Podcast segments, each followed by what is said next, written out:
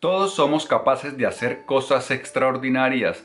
Dentro de nosotros yace el potencial de realizar obras que pueden influir poderosamente en el curso del mundo, en el curso de nuestra familia, de nuestra comunidad. Todos tenemos una misión, una vocación, un llamado, un talento que podríamos explotar y convertir nuestra vida en algo completamente diferente. Sin embargo, muchas veces, la mayoría de las veces, la abrumadora mayoría de las veces somos demasiado tímidos e inseguros para decirle sí, para contestar positivamente a ese llamado. Pues bien, resulta que si nosotros nos atrevemos a seguir esa, convocatoria que nos hace nuestra alma, nuestro espíritu para una vida diferente, para una vida un poco más heroica, nuestra vida se puede transformar por completo, nos transforma también a nosotros y además de eso podemos tener un gran impacto en el mundo. En el episodio de hoy de las notas del aprendiz vamos a hablar ¿Por qué es importante que le digas que sí a ese llamado, que, a esa gran obra que está latente en tu interior y cómo nos puede transformar la vida por completo y la vida también de las personas a nuestro alrededor? De eso vamos a hablar ya mismo. Bienvenido a las Notas del Aprendiz, el lugar que está dedicado a ti, a darte todas las ideas, todas las herramientas para que te conviertas la más extraordinaria versión de ti mismo y para que vivas la vida extraordinaria, la que siempre has soñado y que te mereces. Mi nombre es Pablo Arango y si esta es la primera vez en las notas del aprendiz, por favor, considera suscribirte para que no te pierdas ninguna de estas valiosísimas ideas.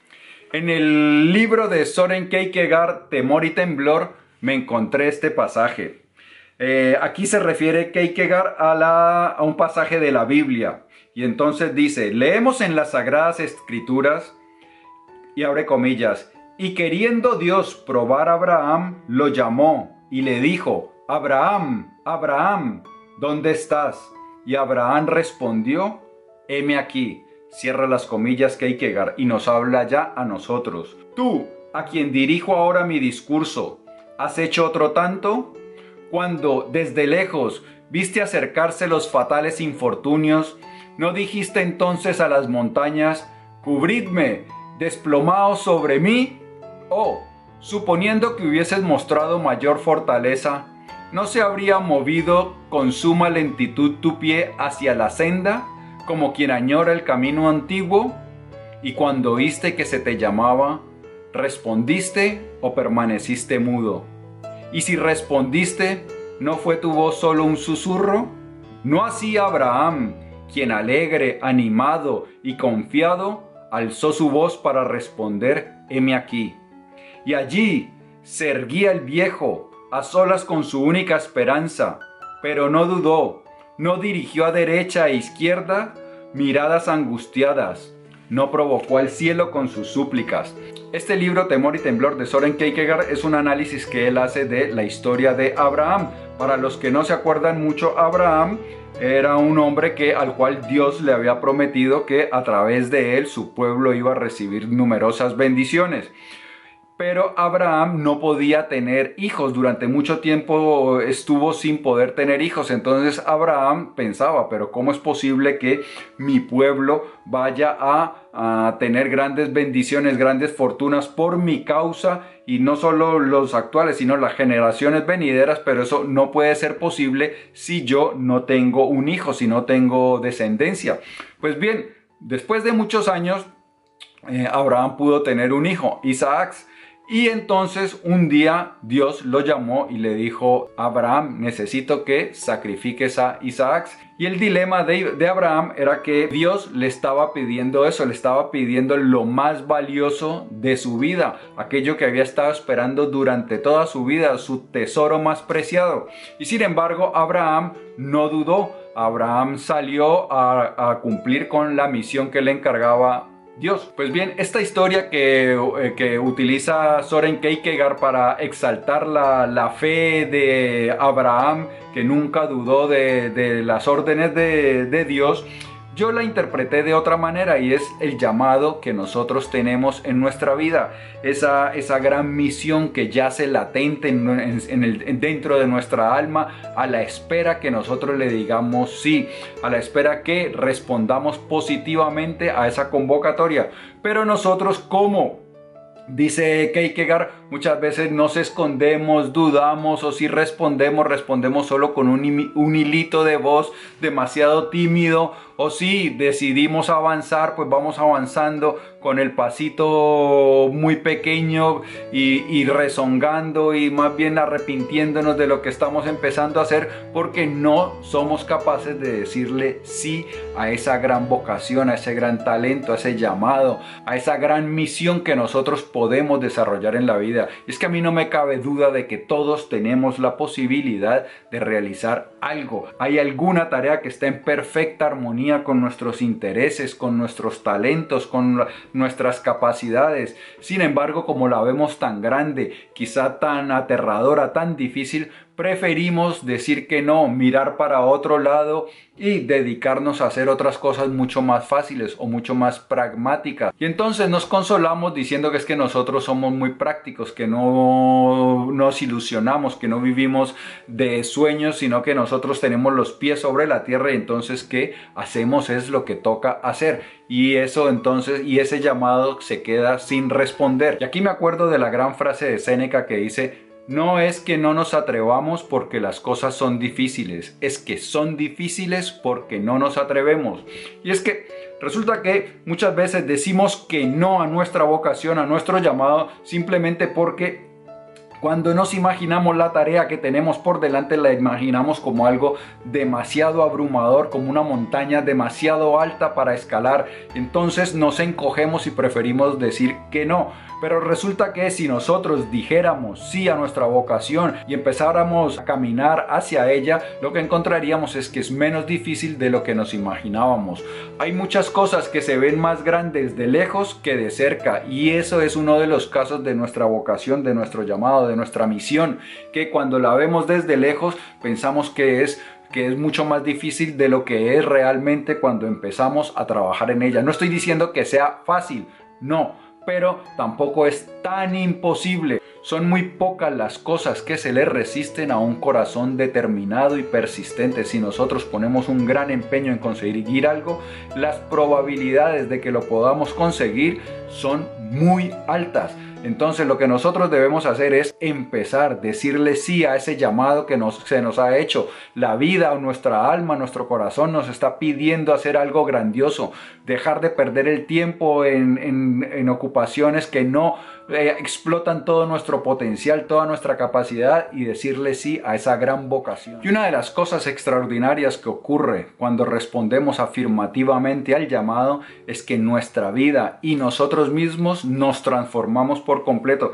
Porque cuando nos comprometemos con una causa, ese compromiso lo que hace es centrar nuestra vida en, pocas cosas, centrar, dar, darle como un eje rotatorio a nuestra vida y entonces lo que es superfluo, lo que no contribuye mucho, las nimiedades, lo superficial lo dejamos a un lado. Entonces nuestra vida se, se enfoca, se centra en pocas cosas, en esa misión extraordinaria que tenemos que llevar a cabo. Ese es exactamente mi caso. Me acuerdo yo que hace unos años estaba leyendo un libro del poeta David White acerca también de la vocación y entonces en ese libro él cita un poema de William Wordsworth y el, y el poema dice que más o menos habla acerca de una mañana que el poeta estaba caminando por Inglaterra era de madrugada, venía de una fiesta y entonces vio el paisaje y se abrumó por, por tanta belleza. Y entonces él lo que dice es que los votos, él no hizo los votos, los votos se hicieron sobre él y que a partir de ahí decidió ser un espíritu dedicado. Él entendió esa mañana que su vida era la poesía y que desde ahí en adelante iba a ser un espíritu dedicado. Me acuerdo yo que cuando leí eso, también ese poema me llegó al alma y me repetí yo mismo, voy a ser un espíritu dedicado. Hay muchas cosas que ya ahora no hago porque mi tiempo lo dedico a las cosas más importantes. Y una de esas es lo que hago aquí con las notas del aprendiz, inspirar y guiar la transformación de las personas para que puedan vivir vidas mucho más satisfactorias. Friedrich Nietzsche también hace referencia a esta idea y dice que cuando nosotros decimos sí a ese llamado, entonces nuestras fuerzas, nuestros talentos, nuestra energía, nuestros recursos se empiezan a concentrar en esa gran obra y entonces incluso empiezan a emerger nuevas cualidades, nuevas capacidades, nuevos entendimientos que hacen posible que nosotros podamos llevar a cabo esa misión. Y todos tenemos más o menos alguna certeza acerca de lo que podríamos llegar a ser, pero es esa timidez, es ese temor a quedarnos cortos lo que nos impide dar una respuesta positiva a esa convocatoria. Y eso es lo que nos dice Soren Kierkegaard más adelante, haciendo referencia a algo que le dijo una persona eh, que él conocía, dice así, soy del todo consciente de lo que podría emprender, pero no me atrevo a ello porque temo que luego me viniese a faltar la fortaleza y me arrepintiese. Y eso es lo que nos pasa la mayoría de nosotros. Dudamos de que podamos realizar esa tarea. Pero como lo dije antes, resulta que cuando nosotros decimos sí, el universo, la vida, la realidad viene a nuestra ayuda y nos, nos empieza a otorgar nuevos poderes, nuevas capacidades para que podamos llevar a cabo eso. Ahora bien, lo importante es empezar, lo importante es hacer un esfuerzo sincero por tratar de lograr eso que la vida nos está demandando, nos está pidiendo que hagamos. Nuestra principal y única responsabilidad es decir sí y realizar un esfuerzo sincero. Esto es lo que nos dice Soren Kierkegaard de, nuevo. Si quien va a obrar pretende juzgarse antes a sí mismo por el resultado, no comenzará nunca.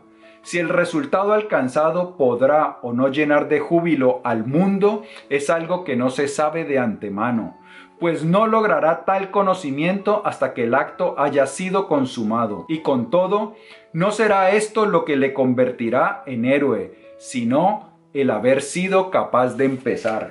Pues bien, nosotros cuando respondemos positivamente a esa gran obra, no sabemos si esa obra va a poder llegar a ser concluida, si la podremos terminar con éxito. Y aún así, de todas maneras vamos a vivir nosotros la vida del héroe, porque el acto verdaderamente heroico es responder positivamente a ese llamado, decirle sí a nuestra vocación, a ese gran talento, a esa gran misión que está, que está dentro de nosotros pidiendo por favor que la realicemos porque hay cosas, todos tenemos alguna cosa que solo nosotros podemos hacerla. Nadie más. Hay libros que solo nosotros podemos escribir, canciones que solo nosotros podemos cantar, empresas, restaurantes, peluquerías que solo nosotros podemos crear. Y entonces, si nosotros nos negamos, pues esa obra jamás será una realidad. Amigo mío y amiga mía, si el vídeo te ha gustado, dale por favor dedito arriba. Querer es compartir. Si hay alguna persona por la cual sientes aprecio, pues se lo puedes demostrar compartiéndole este episodio de las notas del aprendiz. Si deseas recibir más contenido como este de forma gratuita, abajo en la descripción encontrarás un vínculo para suscribirte a las notas del aprendiz. Te llegarán no solo los vídeos, sino también los artículos escritos, los podcasts y otra información de cosas muy interesantes que pasan con las notas del aprendiz. Yo pienso en ti todos los días, en cómo te puedo ayudar a ser cada vez más extraordinario. Por eso nos vamos a ver prontísimo. Te lo prometo. Chao.